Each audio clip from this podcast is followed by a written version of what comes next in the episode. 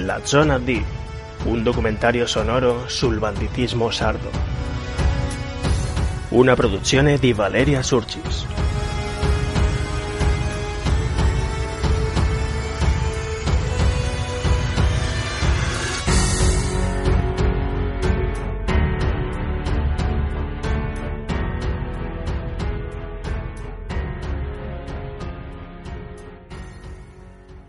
Primo, l'offesa deve essere vendicata. Non è uomo d'onore chi si sottrae alla vendetta.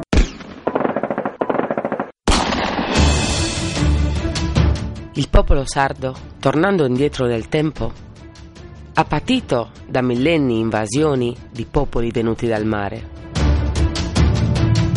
passando così dalla sua consolidata cultura nuragica a quelle degli invasori delle coste come i Fenici, i Punici in seguito ai Romani, Bizantini e Spagnoli per poi finire a diventare una regione dell'Italia.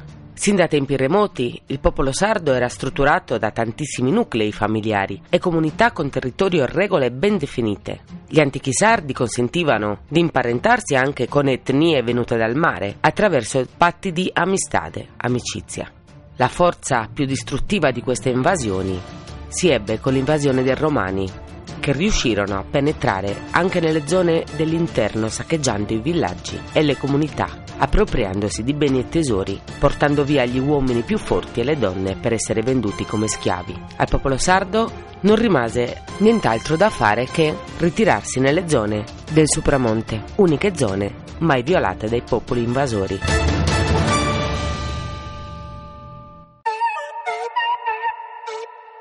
Questa parte del popolo che non volle piegarsi all'invasore si isolò, custodiando le proprie zone e salvaguardando l'identità del popolo sardo.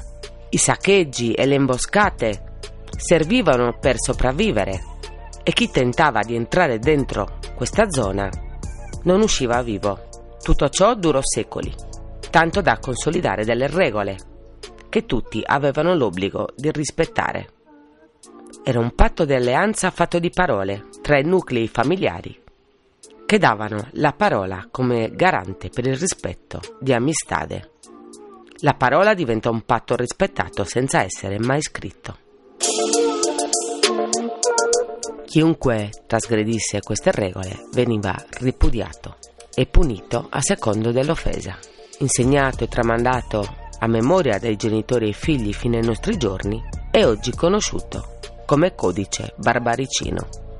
Un codice maturato come tutela identitaria della cultura del popolo sardo, che non volle mai piegarsi nei confronti delle altre culture arrivate dal mare. Questo codice stabilisce i limiti ben precisi della vendetta, che non può essere lasciata al giudizio del singolo, perché la vendetta deve essere proporzionata, prudente e fatta in maniera progressiva.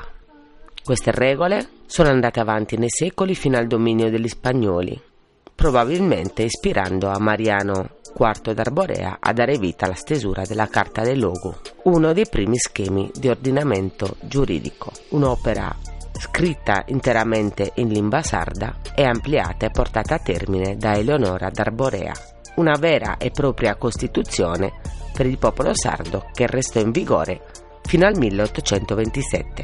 Il codice barbaricino rappresenta un ordinamento giuridico contrapposto a quello statale. Il docente di diritto penale Antonio Pigliaru scrisse vari testi su questo codice.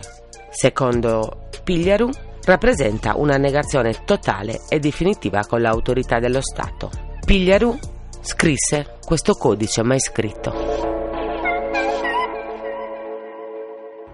Primo, l'offesa deve essere vendicata. Non è uomo d'onore chi si sottrae alla vendetta. Continua nel prossimo episodio.